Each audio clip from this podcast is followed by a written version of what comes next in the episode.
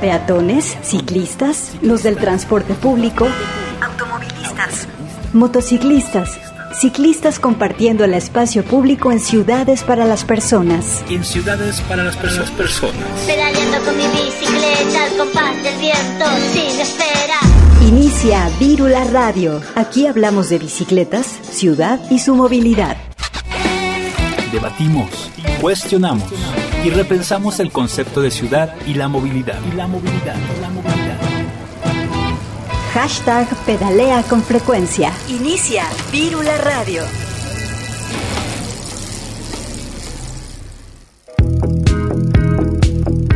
Hola, ¿qué tal? Bienvenidas y bienvenidos a Vírula Radio, este programa de Radio Universidad donde hablamos de bicicletas, impulsamos la movilidad y compartimos la ciudad.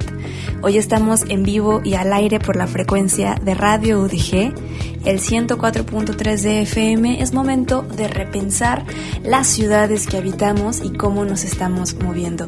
Muchas gracias por sintonizar. Vamos a comenzar con algo de música. Esto es Bicicletas de Cristal por un dueto argentino, llamado Mil y bueno, nos va a presentar este tema.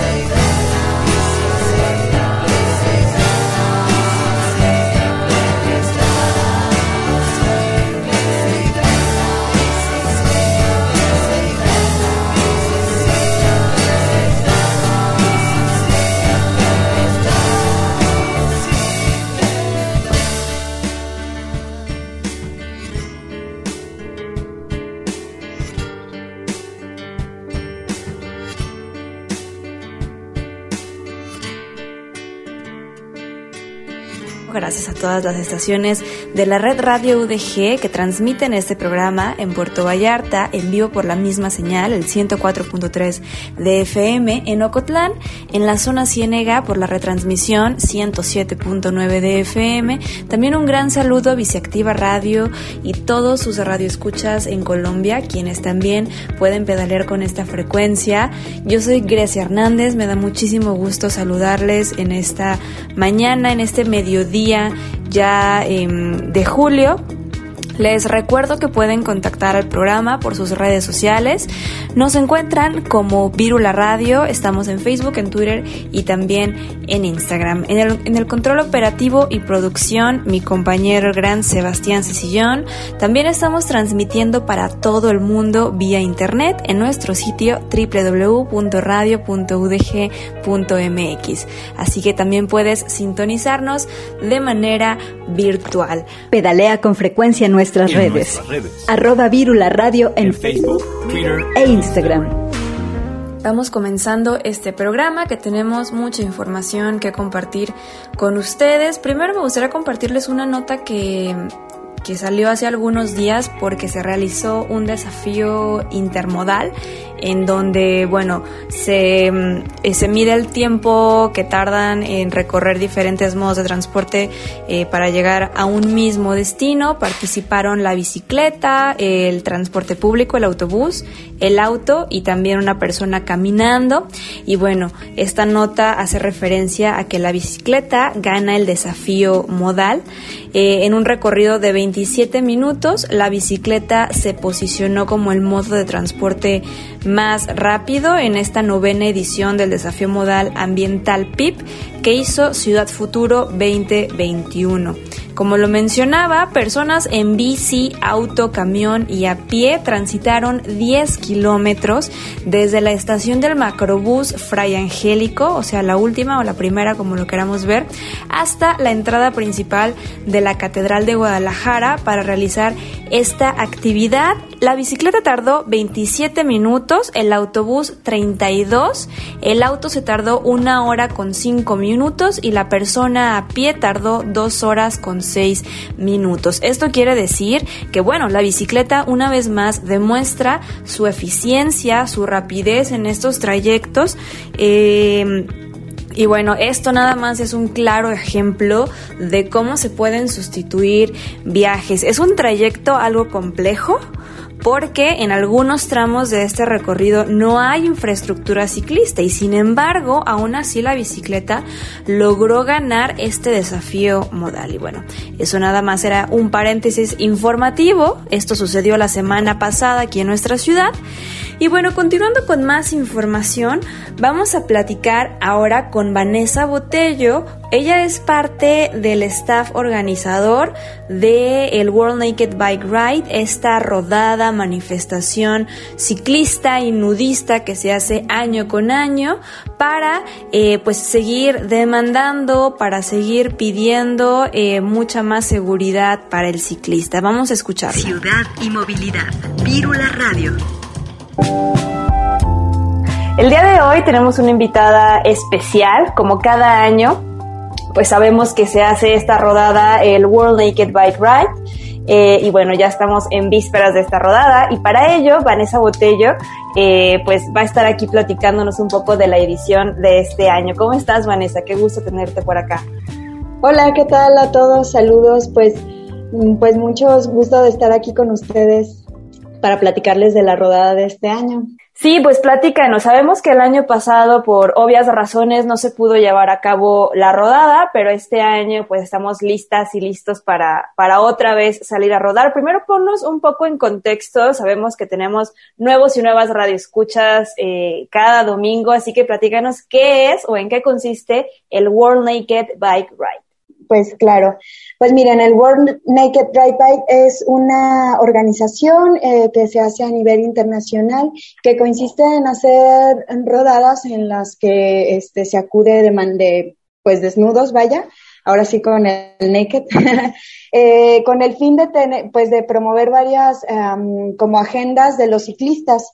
Eh, esto ha sido de manera internacional, surgió en Ámsterdam y aquí en Guadalajara en especial ya estamos en la décima edición de esta rodada, que es, pues me gustaría un poco mm, quizá dejar en claro que esto más que un paseo, porque digo, claro que se disfruta y claro que vamos en este tono alegre de, de conjunto ciclista, pero pues quedar en claro que es una manifestación para justamente promover estos puntos de, de la agenda ciclista.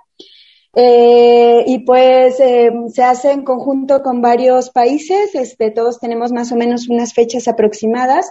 Eh, en el caso de Guadalajara, esta rodada a las que estamos invitando a todos es el, será el, el sábado 9, no, perdón, 10 de julio, este, a las 4 de la tarde con salida del Parque Clemente Orozco, José Clemente Orozco. Y pues, este, ahorita el contexto sí fue un poco diferente que otros años, te cuento Grecia. ¿Por qué? Pues porque tenemos la pandemia, ¿no? Eh, el año pasado no realizamos y no convocamos a esta, a esta rodada pues por cuestiones de salud queremos que todos estemos bien y ahora que ya se permiten unas actividades como de este tipo, pues ya, ya estamos convocando este nuevo año. Y bueno, platícanos un poco cómo se está organizando, eh, cómo van a ser las medidas, eh, pues ahora sí, si va a haber medidas de sanitarias para, para esta rodada, la convivencia, pues no es la misma que teníamos hace algunos años, así que supongo que, que, están tomando algunas precauciones. Sí, claro que sí. Bueno, para este caso, puesto que sí vamos a ser varias personas, o los esperamos para que seamos varias personas, lo recomendable sí va a ser todos traer su cubrebocas, las medidas eh, de seguridad de siempre, que es revisar pues que la bici esté bien, que el casco, este, también llevar el casco, luces si es posible y siempre tener a la mano como hidratación. Eh, lo que sí no se recomienda es que se estén juntando a lo mejor en grupos previos a la rodada. Sabemos que mucha gente antes de ir a rodar, claro, se, se suelen juntar en algún lugar, este, o hacer como mucha bulla, pero sí solicitamos que de preferencia lleguen como casi a realizar la actividad eh, para evitar las, la conglomeración solamente, pero lo más importante sí es traer el cubreboca y sí pueden tener también a la mano gel antibacterial y de preferencia pues no estar demostrando algún afecto físico en este caso, ¿no? Pues ahora sí tendremos que dejar un poco de lado los abrazos y los besos para los saludos, pero pues lo importante es como la presencia y, y vaya, ahora sí que como en cualquier lugar durante todo el año pasado y este, pues nada más el uso del cubrebocas es recomendado. Claro, guardar la sana distancia. ¿Y qué nos dices, Vanessa, sobre las consignas de este año? Sabemos, ya no lo acabas de decir, más que un paseo, es una protesta en donde se sigue reclamando eh, y pidiendo esta seguridad para, para quienes usan la bicicleta. Entonces, ¿qué consignas son las que, las que se van a estar eh, tratando en la rodada también para que para que nos des un poco de, contexto, ¿no? porque muchas personas lo ven como, ay, otra vez el paseo, este, donde se desnudan, ¿no? Pero sabemos que es más, ajá, pero sabemos que, que es más que eso. Ahí van los encuerados, ¿no? Como nos dicen. Sí, mira, claro que sí. Este, esta rodada en especial es, es eh, tiene un tono particular porque es la décima rodada, ¿no? Eh, de hecho, también por eso escogimos el 10 de julio como para que coincidiera.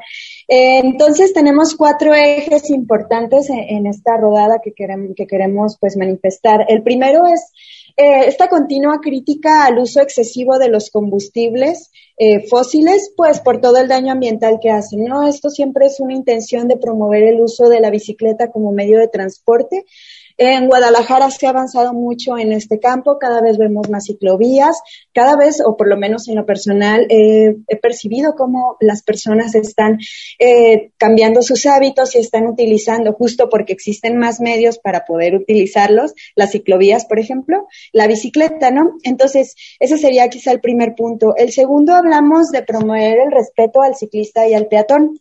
¿Por qué se habla de los dos y no solo del ciclista? Pues porque nosotros, o sea, los ciclistas y los peatones somos eh, la parte más vulnerable de, de la pirámide de transporte, ¿no? Somos quienes siempre estamos en riesgo. Entonces, la intención incluso de la desnudez es que nos noten, que sepan que estamos aquí, que se fijen que nosotros tenemos nuestro cuerpo para transportarnos. Es una máquina compleja que lo que hace es que nos vuelve vulnerables ante el tráfico, ¿no? Hemos hablado incluso en otra rodada rodadas con esta, con esta frase, ¿no? Estamos desnudos ante el tráfico. Entonces, esa concientización y, este, pues, una atención, cuidado a, tanto a los ciclistas como a los peatones. El tercero, pues, es justo promover que se utilice la bicicleta como un medio de transporte real, ¿no? Eh, sabemos que muchas personas utilizan la bicicleta, por ejemplo, para hacer deporte, otras chicas o, u otras personas lo utilizan como, como un medio de distracción, ¿no?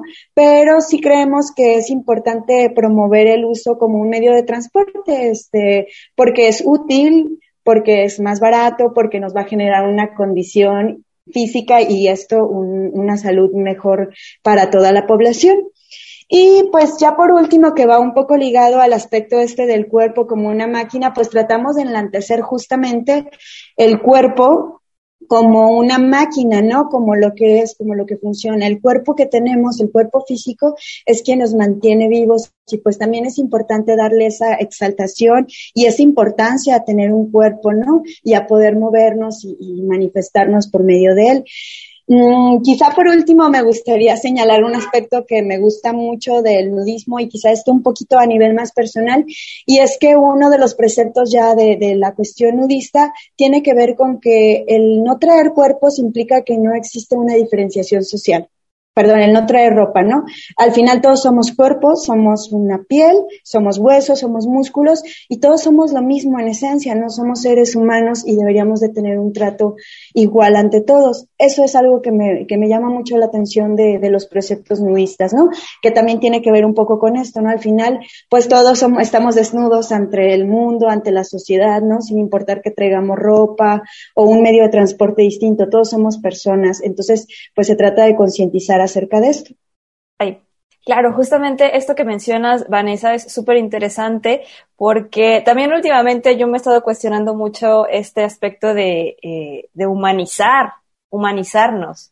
¿no? Porque nos vemos como los automovilistas, los ciclistas, los motociclistas. Entonces, creo que este es un buen recordatorio eh, de que somos personas. Exacto. ¿No? Antes que todo, somos personas y pues veme, ¿no? Tú también eres una persona, entonces estoy como muy de acuerdo en este aspecto. Y también, eh, regresando a lo de los 10 años, bueno, se escucha fácil, pero en realidad 10 años es un montón de tiempo. Han pasado muchísimas cosas en esta última década. Eh, no sé si tú has estado desde la primera edición, pero si no, también me gustaría que nos platicaras un poco tu punto de vista desde la rodada pero también desde la ciudad. ¿Cómo has visto cambios dentro de la rodada y en tu entorno, en tus trayectos, en tu estructura, todo? Ah, claro que sí. Pues justo ya ves, ahorita mencioné un poquito lo de las ciclovías, porque justo he visto un cambio ya en, Guadalajara este, respecto a cómo se perciben a, los ciclistas. Eh, pues sí, mira, 10 años se dicen fácil, pero claro que ha habido un montón de trabajo detrás, ¿no? Eh, pues mira, yo no he estado de la organización hasta el, la última, la rodada pasada, y iba a decir el año pasado, pero en realidad fue la rodada pasada, y esta, y esta rodada, ¿no? Pero eh, tuve el gusto de ser invitada por Miguel Asa, quien es quien, quien ha, este, pues se ha encargado, ¿no? De la organización durante todos estos años y me invitó a colaborar. Entonces, pues quizá te pudiera hablar más bien de, las últimas experiencias que tuve, este, respecto a la rodada rodada. Yo, esta es como la cuarta rodada a la que acudo y la verdad es que para mí fue una experiencia que sí cambió, mm, quizás suena un poco exagerado, pero para mí sí cambió mi vida porque cambió una percepción de algo a lo que a lo que yo no estaba acostumbrada. Y esto tiene que ver con la desnudez, con la libertad de poder estar en la calle, una experiencia como mujer, de poder estar en la calle sin ser atacada, sin ser sexualizada, sin ser violentada de alguna manera, acosada, este, por estar desnuda, ¿no? Siendo que a veces, pues, uno sale como mujer a las calles con cualquier tipo de ropa y, y sufre de acoso y, es violentada en, en, estos espacios. Y la libertad que me ofreció la rodada de estar justo desnuda ante un montón de personas y ante la ciudad y ante la sociedad y no sentirme de esa manera, quizá por la colectividad, quizá tiene que ver con que otros están igual de vulnerables, porque uno se vulnera al desnudarse, ¿no? Se, pues se, muestra como es. Entonces, esa ha sido como una experiencia muy liberadora para mí. Por otro lado, eh, me quedé como muy emocionada de ver cómo la gente reaccionaba ante esto, ¿no? Porque yo de alguna manera tenía un prejuicio incluso de cómo era asistir a la rodada y pensé que iba a ser como señalada o como, pues sí, de alguna manera que no me iba a sentir tan cómoda y fue todo lo contrario, ¿no? Yo veía cómo, pues, eh, por ejemplo, en el caso de los ciudadanos, que es como parte de la ciudad también, este, percibía cómo hay una evolución de aceptación, incluso, por ejemplo, quizá en las primeras rodadas a las que yo asistí, a las que asistí, perdón, este, no tuve como, mm, como que no ve, no percibía que estuviéramos también aceptados. En cambio, la última que es de las que creo que más asistentes ha tenido, este, fue muy liberador, ¿no? Porque toda la gente ya nos señalaba, pero dándose cuenta de lo que era lo que estábamos promoviendo. Y por lo mismo creo que esta insistencia en hacer rodadas, no solo World Naked, este, yo conozco otras organizaciones de otros ciclistas que continuamente se están moviendo para hacer visibles el, el, problema de transporte, por ejemplo, para los ciclistas, han hecho que Guadalajara se vuelva una ciudad más amigable con, el, con las bicicletas, creo yo. La existencia de, de múltiples este, mm, ciclovías, por ejemplo, es, es un buen resultado, a pesar de todas las manifestaciones que ha habido en contra y de todos estos escándalos donde hay, hay señores martillando, ¿no? Pero, pero, pero aún así ha habido un gran avance. Entonces creo que sí es como colaborar un granito de arena a que, se, a que sigamos como promoviendo este tipo de actividades y de cambio en, en pues en la psique de toda la ciudad. Claro. Vanessa, eh, recuérdanos em, pues las reglas de este, de este paseo. Sabemos que al ser un, eh, una rodada, una manifestación eh, al desnudo, eh, pues no es lo mismo que una rodada nocturna o lo que sea, ¿no? Entonces, seguramente tienen algunas reglas. También si nos puedes mencionar la ruta, si ya la tienen. Claro que sí, mira, en cuanto a las reglas, pues este año sí se solicita que acudamos con cubrebocas por la pandemia. Eh, las reglas anteriores hablaba un poco de no cubrirnos el rostro, pues porque todos estamos en la misma circunstancia, entonces eh, no, pues no hay necesidad de ocultarnos. Este caso, pues no es que nos ocultemos, pero sí, uno sería el cubrebocas. Lo segundo y lo más recomendable es que chequen mucho su bicicleta porque ocurre que cuando acuden a las rodadas y no, no, no está mecánicamente bien y pues hay fallas y eso puede hacer que los dejen un poco separados del grupo y puesto que estamos desnudos quizá no es tan práctico. Eh, lo segundo es, eh, que me gustaría remarcar es lo de las fotos. Es muy importante que entendamos que está, pues, es, pues que es un asunto delicado eh, hay eh, periodistas registrados, si están interesados en, en trabajar en, en con, con, como periodistas, pueden registrarse, pueden buscarnos en la página de, de, Facebook de World Naked Ride By de Guadalajara y con mucho gusto podríamos registrarnos para, pues, para poder establecer un contacto con ustedes. Y lo segundo es que uno como participante, pues no es que esté mal tomar fotos, pero siempre que se vayan a tomar fotos hay que pedir autorización a las personas para ver si ellos desean ser fotografiados, sean hombres, mujeres, niños, este, cualquier persona hay que tomarla en cuenta para tener el permiso. Y lo tercero, pues, eh, pues no llevar ropa. Claro que lo ideal sería como ir desnudos, vaya, pero si por alguna razón tú acudes a la, a la rodada y no me siento tan cómoda, a lo mejor yo como chica en estar el desnudo, pues sí, lo más desnudos que se puedan, porque sí es como una regla, digamos, que, que acudamos pues, pues para mostrar nuestro cuerpo eh, como manifestación. Entonces, eh, puede ser que lleves un bikini o puede ser este que a lo mejor traigas la parte de abajo y la de arriba no, pero sí es importante que haya pues desnudez, ¿no? En la, en la manifestación.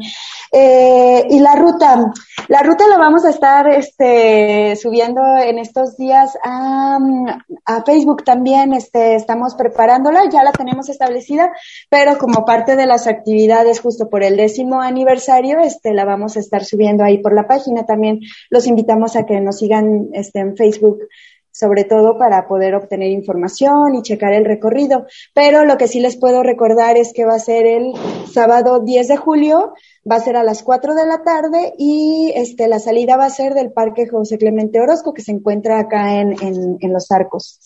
Va. Guadalajara. Y Vanessa, eh, para las personas que quieran asistir por primera vez y todavía eh, pues no sean muy asiduos o asiduas a la bicicleta, va a haber eh, pues equipos de apoyo, barredoras, bloqueos, van a ir nada más el grupo o, cómo va a estar? Ah, sí, mira, nosotros siempre este, tenemos, bueno, aparte parte del equipo de la organización nos encargamos uno justo de que haya barredoras, tenemos este por ahí apoyo de, de vialidad, por ejemplo, para, para cualquier cosa. Eh, también contamos, siempre procuramos llevar herramienta o equipo, en, en, este caso, por ejemplo, suele haber muchas ponchaduras, entonces llevamos por ahí algunas refacciones para poder auxiliarlos, para que sí se puedan acercar con nosotros en caso de que ya estando ahí a lo mejor me ponche de camino o puede pasar cualquier cosa, entonces por ahí podemos auxiliarlos también. Eh, y los recorridos a veces suelen ser un poquito largos y recomendamos que sean a lo mejor personas con las que estén ya un poquito, mm, pues, no necesariamente que sean los grandes deportistas, pero que a lo mejor tengan un poco de condición para que sepan exactamente, pues, eh, poder aguantar la ruta, más bien, ¿no? Para que puedan aguantar un poco la ruta, pero la verdad es muy tranquila. El paso que se sigue es un paso regular porque no es, pues, no es una, no es una, como bien mencionas, un paso nocturno, por ejemplo, ¿no? Que, que tienen una hora de llegar o algo así, ¿no? Esto lleva un ritmo, pues, también porque hacemos algunas paradas en algunas partes de la ciudad.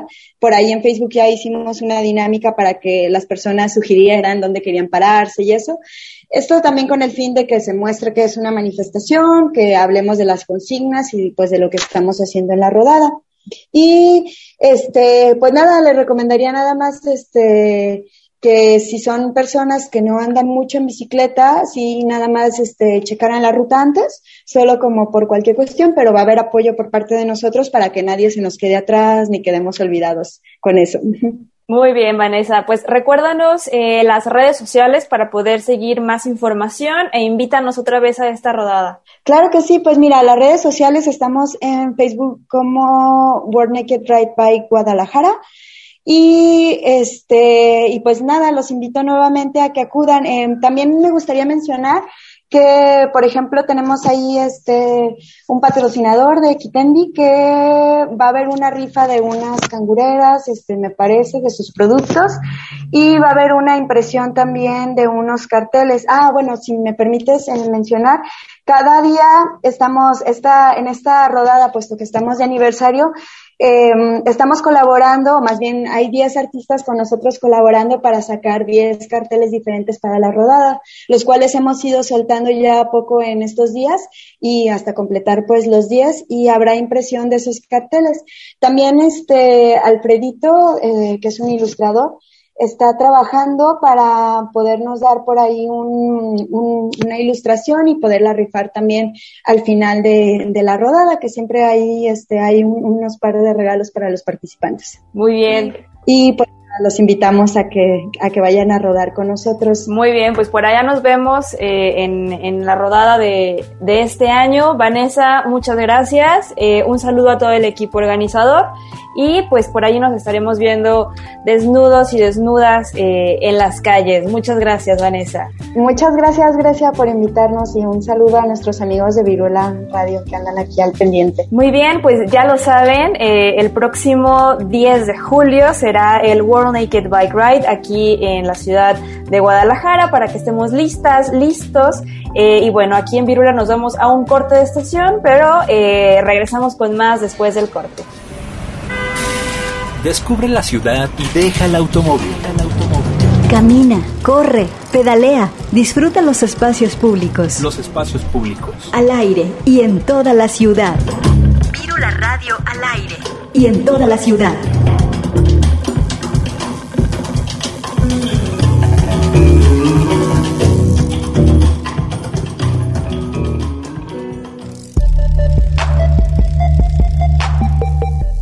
Estamos de regreso aquí en la Radio, tenemos más información. Ahora vamos a escuchar una charla que, que tuvimos con Ana Castán. Ella es una chica española que actualmente se encuentra viviendo en Holanda y bueno, ella es una apasionada de la bicicleta. Em, tiene por ahí varios proyectos y la verdad es que me gustó muchísimo platicar con ella. Vamos a escuchar esta entrevista en donde además de que nos platica sobre todo lo que hace, se puede escuchar, se transmite que de verdad es una ferviente creyente de que la bicicleta es un gran cambio muy positivo para las ciudades. Vamos a escuchar esto. En el 104.3 de FM, Vírula Radio. Bueno, pues el día de hoy eh, estamos con una invitada muy especial. Vamos a platicar con Ana Castán. Ella es emprendedora eh, de bicicletas en los Países Bajos. Tiene por ahí algunos proyectos eh, que están muy interesantes. Entonces, desde Holanda estamos enlazando con ella. ¿Qué tal, Ana? Qué gusto saludarte. Igualmente, Grecia, encantada pues eh, por ahí estábamos platicando antes de, entrar al aire de, pues, de tus proyectos y primero me gustaría que, empezáramos eh, a que nos platiques un poco de esto de quiero una bici que me pareció una idea increíble. Cuéntanos aquí a, la audiencia de Viro la Radio de qué se trata. Pues es un proyecto que emprendimos el año pasado más o menos por estas fechas, eh, porque empezaron a llegarnos noticias de que todo el mundo quería tomar la bicicleta para sus desplazamientos porque tenían un poco de miedo de, usar el transporte público por miedo al contagio y se estaban agotando las bicicletas, por lo menos en el mercado español. Entonces eh, me puse en contacto con un amigo mío que tengo en Madrid y también es activista de las bicicletas y le dije, oye, el mercado de segunda mano de bicicletas en Holanda es enorme porque aquí como todo el mundo tenemos dos y tres bicicletas, siempre hay alguna que sobra y revendes y entonces nos pusimos a, pensamos, está bien a ver si podemos poner en contacto eh, gente que quiera vender su bici de segunda mano con gente en España que quiera comprarla. Entonces, esto nos llevó al final a investigar y resulta que el ayuntamiento de los, de los ayuntamientos de Países Bajos tienen que recoger muchísimas bicicletas a lo largo del año porque están ocupando espacio público y entonces las recogen y no saben qué hacer con todas ellas y muchas de ellas todavía están casi, casi en perfecto funcionamiento. Y entonces las revenden a talleres y nosotros nos pusimos en contacto con uno de esos talleres y nos vendían lotes de bicicletas. Así que, sí, increíble. Entonces, ah, tenías que comprar más de X bicicletas. En este caso, el taller con el que estuvimos nosotros hablando eran más de 30 bicicletas. Entonces, mm, mi amigo y yo dijimos, bueno, pues la forma a lo mejor es eh, poner en contacto a gente que quiera una bicicleta y que confíe en nosotros para que la subamos a un camión y la llevemos para España. Y todo empezó así y en septiembre conseguimos llevar 135 bicicletas a España. Y ahora estamos en una segunda edición y ya llevamos casi 200 bicicletas. ¿Y cómo es toda la, gestión o cómo se conectan con las personas? ¿Tienen una página web o es, cómo es que ustedes hacen todo esto? Claro, al final eh, no sabíamos cómo llegar a las personas que querían una bicicleta. Entonces, probamos en Google, por supuesto tenemos la página web, ¿no? Y decíamos, bueno, pues si alguien busca bicicleta de segunda mano holandesa, pues ahí aparecemos. Pero en realidad el proyecto le resultó muy atractivo a muchos medios de comunicación españoles y entonces acabamos saliendo en la Radio Nacional de allí, en, varios periódicos, nos hicieron entrevistas y con eso el proyecto se dio a conocer y sobre todo generó la confianza suficiente en la persona, porque claro, éramos dos desconocidos de, oye, danos tu dinero y te vamos a llevar una bicicleta. Entonces se generó confianza y entonces hubo esas 130 y pico personas que decidieron que querían la bicicleta. ¿Y ustedes tuvieron complicaciones al momento de adquirir estas bicicletas y transportarlas de Holanda hasta España? ¿O fue sí, no, o sea, fue sencillo porque creo que somos dos personas con muy buena suerte, pero pueden pasar muchas cosas mal. Pero en realidad el, la única, el único inconveniente de, de, todo esto, así que le veo yo, es el tema del seguro de las bicicletas, porque al ser un bien de segunda mano, no te lo aseguran por el precio de mercado, en realidad te lo aseguran por muy poquito dinero. Entonces las bicicletas, la carga iba asegurada en el camión, pero una vez las teníamos eh, guardadas en Madrid, no podían estar aseguradas. Entonces teníamos como la preocupación de, uy, como desaparezcan las bicicletas, a ver qué hacemos. Pero bueno, todo fue bien, así que no hubo problema. ¿Y qué tipo de bicicletas son? ¿Cuáles son las características? ¿La persona puede elegir o es la que le toque? Pues la verdad es que es la que le toque porque en realidad todas las bicicletas son iguales, porque aquí en Holanda hay una cosa que es, ellos no se distinguen por el tipo de bicicleta que tienen, porque es una sociedad como muy igualitaria y las bicicletas son el reflejo de cómo son como personas. Entonces, eh, son todas iguales, son todas negras. Lo que sí que tienen es una cosa muy especial para, en comparación con las bicicletas que utilizamos en España o que me imagino que se utilizan en México, que es que no son de montaña, son bicis de paseo con un marco para ir completamente recto, con el manillar que lo vas cogiendo como te permite ir recto y además eh, tiene freno contrapedal, lo que significa que no necesitas las manos para frenar y puedes hacer señales con las manos para poder eh, dirigirte a un lado o a otro.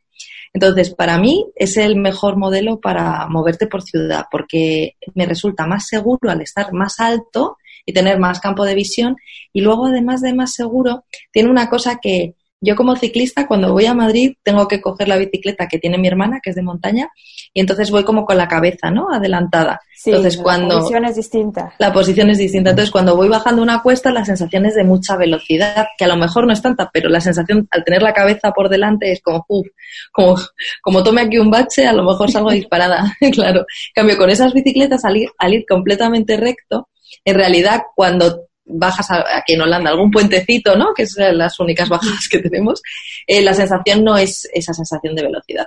Entonces yo creo que para personas que a lo mejor no les gusta montar en bicicleta por el hecho de moverse rápido, sino simplemente por desplazarse de un lugar a otro, estas bicicletas les dan una sensación de seguridad más grande. Sí, es la típica bicicleta holandesa, ¿no? La de cuadro, cuadro bajo. Efectivamente, la Omafits que se llama, que es la diferencia, la bici de la abuela se llama, Ah, y es que mucha gente me dice, pero es bici de mujer, digo. No es sí, de mujer. es que eso dicen, cuadro de mujer y cuadro de hombre. Y cuadro de hombre. Aquí en realidad es que tiene una historia muy graciosa estas bicicletas. Bueno, graciosa o triste, no sé cómo explicar. Eh, en realidad, todos aquí, sean hombres o mujeres, casi todos llevan el cuadro bajo, porque esas fueron las bicicletas, las únicas que sobrevivieron a la Segunda Guerra Mundial, porque los nazis alemanes les robaban las bicicletas a los holandeses para que no tuvieran forma de desplazarse y de, y de crear grupos de resistencia y todo esto. Entonces, a quien no le quitaban las bicicletas eran las, a, las abuelas, porque las abuelas en realidad pensaban que no, era, que no iban a ser peligrosas en ese aspecto. Entonces quedaron solo las bicis de las señoras holandesas después de la Segunda Guerra Mundial. Wow, gran historia. Esa es la historia, sí. También eh, me llamó mucho la atención esto que, que, comentas de que pues son como las ideales para andar por, por la ciudad, ¿no?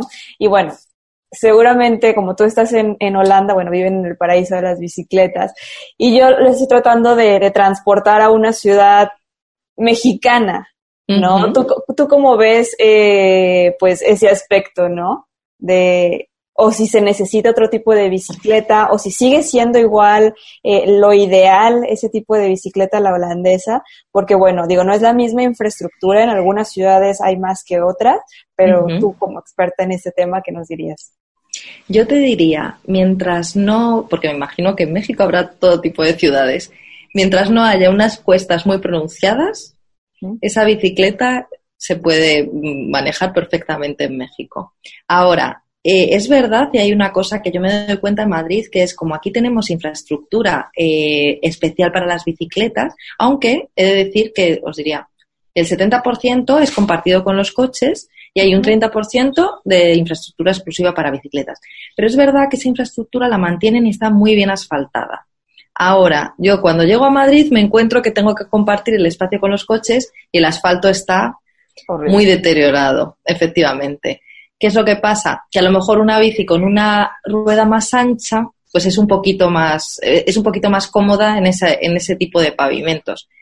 Pero bueno, la bici holandesa para mm, pavimentos bien asfaltados, incluso caminos de tierra, se puede llevar perfectamente, porque mi compañero David lo hace allí en, en España, que lo lleva por caminos de tierra y dice, sí que se puede llevar. Digo, vale, perfecto.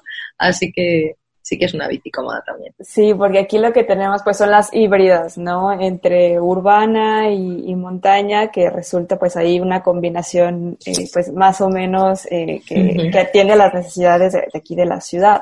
También te quería preguntar, eh, Ana, sobre la situación de las bicicletas abandonadas en, en Holanda, que nos cuentes un poco más de eso, porque justo aquí en México tenemos al contrario, vehículos abandonados y la gente reporta en todo momento eh, a las autoridades de vehículo abandonado aquí, tiene más de tres años que no lo mueven y, y pues obviamente las autoridades no saben ya dónde ponerlo eh, porque pues la gente abandona sus carros. ¿No? Entonces. Es muy sorprendente, porque el precio de una bicicleta holandesa en comparación con un carro, wow. Sí, entonces, ¿cómo, eh, ¿cómo es eso de que las, las recogen, se las llevan, hacen algún tipo de, de reporte y demás? Sí, es, es un tema, yo no lo sabía hasta que un, un día, observando, eh, me di cuenta de que había una grúa, un señor con un, con un carro así como un camión, ¿no? Vamos Sí. a decir, porque el camión es autobús en México. A ver, como con una furgoneta, pero con la parte de detrás descubierta, ¿no? Y iba allí metiendo bicicletas y con las señales, ¿no? De que era del ayuntamiento y digo, este señor, ¿qué es lo que hace? Entonces le pregunté y me dice, no, soy la grúa de las bicicletas.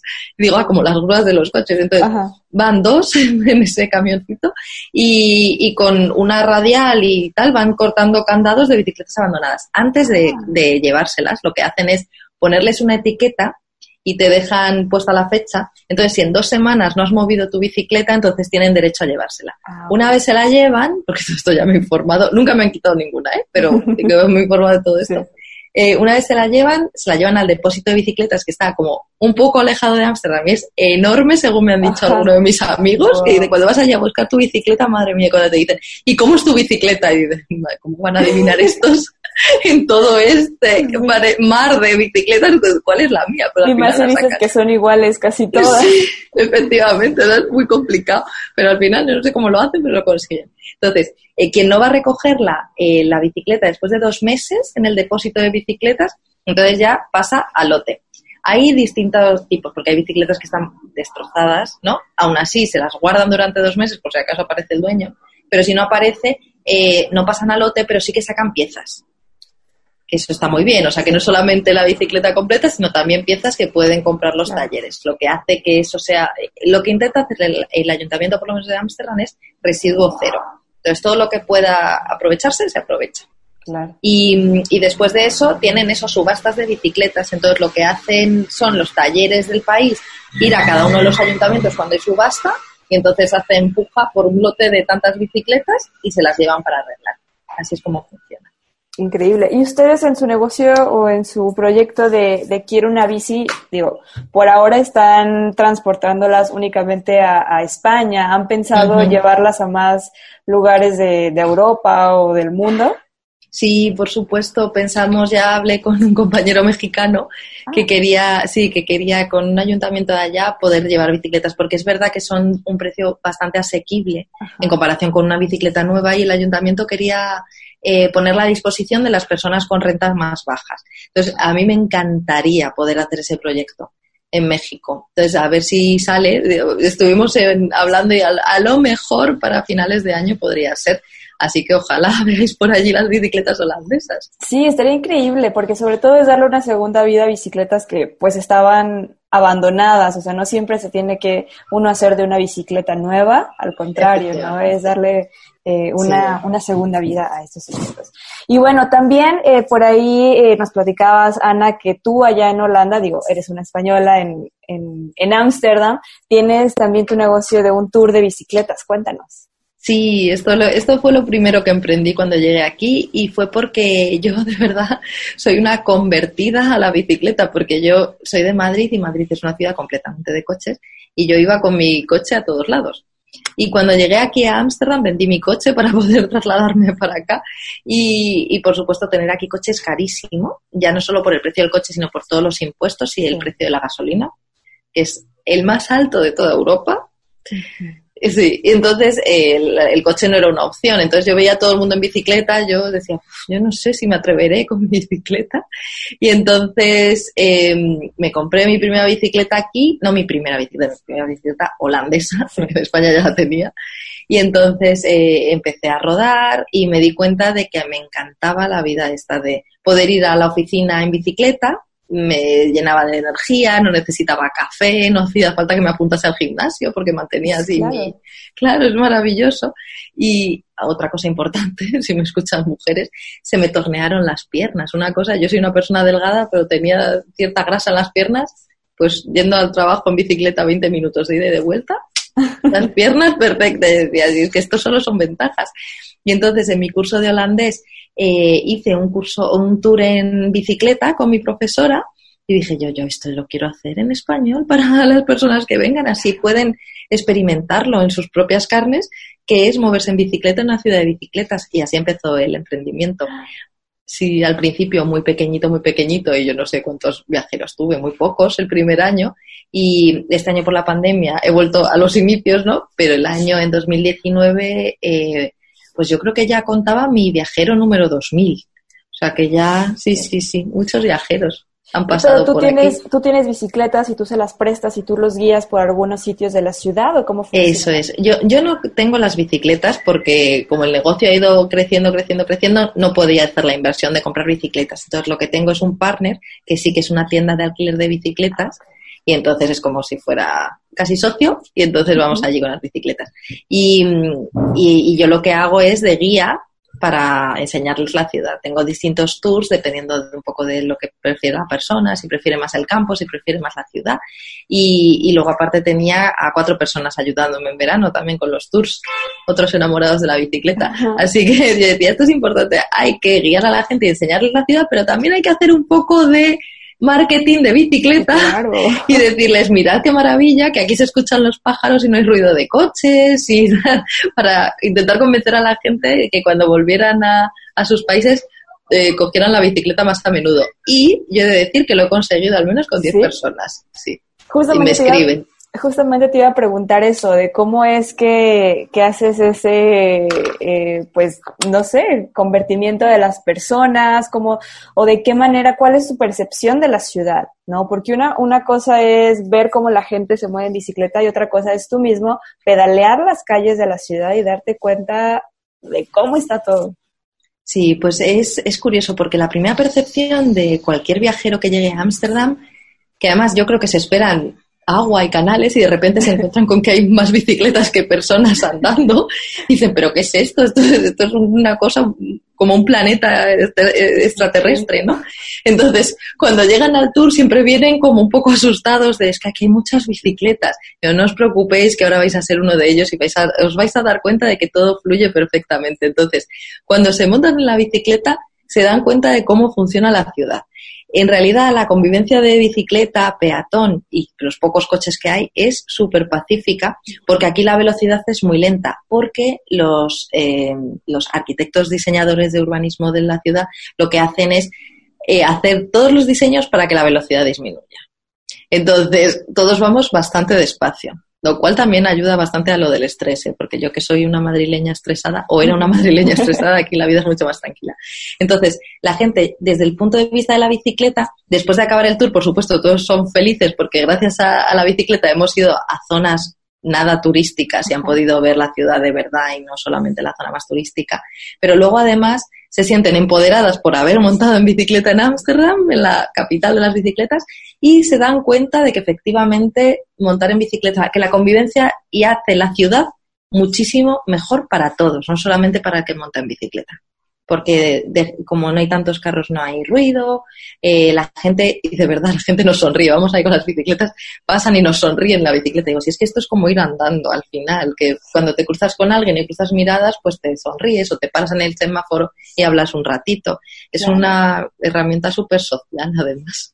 Totalmente, creo que estás hablando de, de el sueño que tenemos aquí muchas personas en México activistas que tenemos años eh, pues tratando de incidir en, en eso, políticas públicas que, que mejoren las Claro. condiciones del ciclista eh, y, y del peatón. Eh, pero bueno, ya este, ahondando un poco más en esto del tour de, de bicicletas, ¿tú cómo lo, lo manejas, lo promocionas? ¿Tienes una página de internet? ¿Estás eh, aunada con gobierno o en turismo de gobierno? No sé.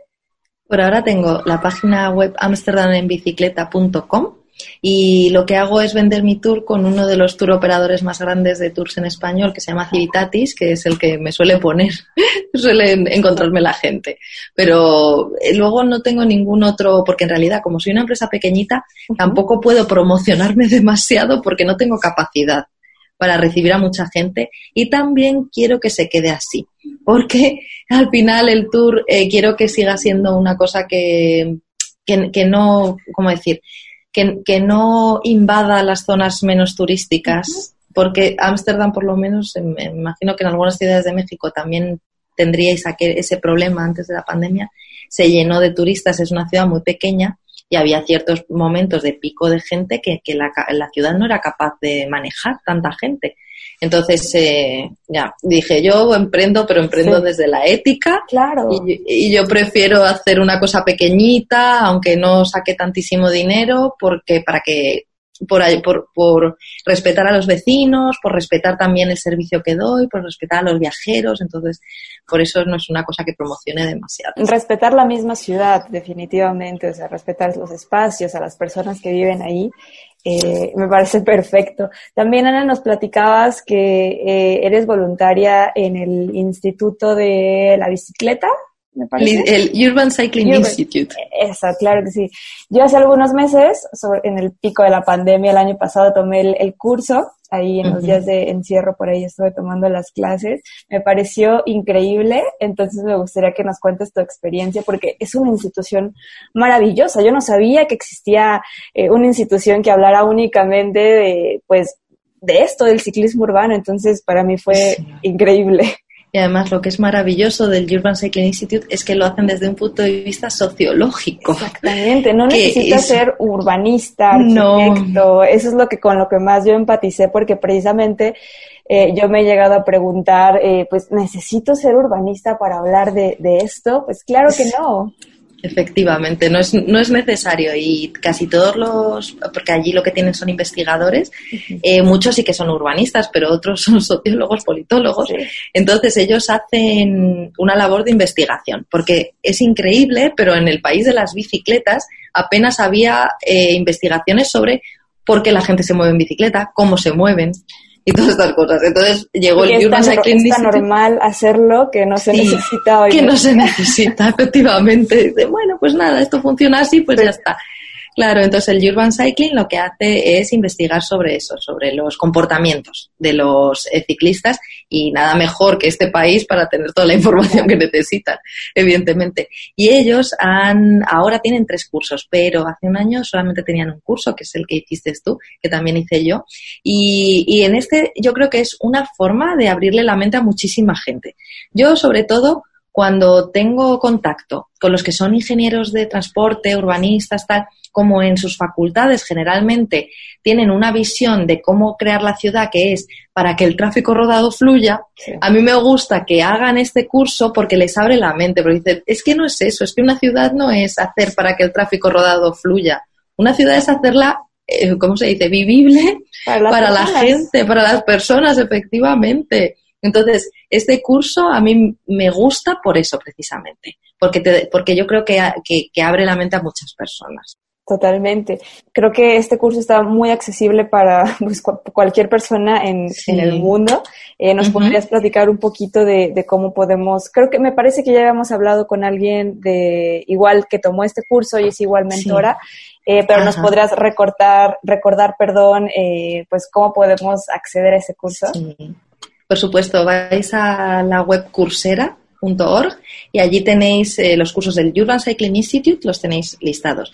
El de Unraveling the Cycling, City es el que está con subtítulos en español, que estuve yo haciéndolo como voluntaria para, para que por lo menos los vídeos estuvieran accesibles para personas que a lo mejor no tienen tanto nivel de inglés.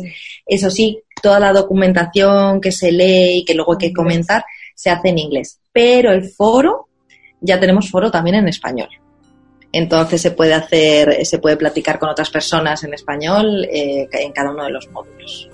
Eh, y luego, el, si se quiere llegar a tener el certificado, eh, porque el curso es gratuito, luego si quieres el certificado hay que pagar en Europa 40 euros, que no sé cuántos serán dólares, y si quieres tenerlo tienes que presentar como tu, tu redacción sobre las conclusiones del curso. Pues también se puede hacer en español, gracias a que estamos Yasmin y yo ahí detrás y podemos poner... Con ella platicamos. Sí, y podemos eh, no corregirlo porque no se corrige, se corrige entre otros alumnos, pero lo que hacemos es poner en contacto a otros alumnos para que se corrijan en español entre ellos. Increíble. Eh, Ana, pues la verdad es que me ha encantado platicar con, contigo. Espero que, que podamos eh, hacerlo nuevamente aquí para el auditorio de, de Virula Radio y que nos sigas contando, porque creo que siempre es increíble poder saber cómo se maneja la, la, movilidad en otras partes del mundo. Definitivamente Holanda y México son totalmente distintas, entonces creo que nos sirve mucho eh, escuchar experiencias, historias, porque pues nos encanta, nos encanta hablar de la bicicleta y creo que a ti también te encanta. Eh, entonces, pues definitivamente estaremos platicando pronto. Muchísimas gracias por haber estado aquí el día de hoy. Muchísimas gracias por la invitación, Grecia, y te deseo toda la suerte del mundo. Tu labor y la labor de todos los activistas es súper necesaria para que sea el cambio, así que mucho ánimo. Gracias. Pedalea con frecuencia. 104.3 FM. Estamos ya llegando al final de este programa, no sin antes invitarte a que descargues nuestro podcast en el sitio podcastudg.com o bien desde tu plataforma de streaming favorita, puede ser Google Podcast, Deezer, iTunes, Spotify, la que a ti te guste, la que tú uses, ahí nos puedes encontrar precisamente como Virula Radio y descargar eh, pues el programa que te hayas perdido, el que más te haya gustado y disfrutarlo de nuevo. Te recordamos también volver a pedalear al aire con nosotros y nosotras la próxima semana en el mismo horario y en esta misma frecuencia. Gracias al equipo de producción y nos escuchamos la próxima semana. Recuerden, pedaleen con frecuencia. Las ciudades crecen y otras formas de movernos son posibles. Vivamos la movilidad y tomemos los espacios públicos. ¿Tú cómo te mueves y vives la ciudad? Queremos ciudades habitables para todas las personas. Esto fue Virula Radio. Volvemos la próxima semana. Aquí en Radio Universidad. 104.3 FM. Bicicleta, música y besos. Círculos sonales multicíclicos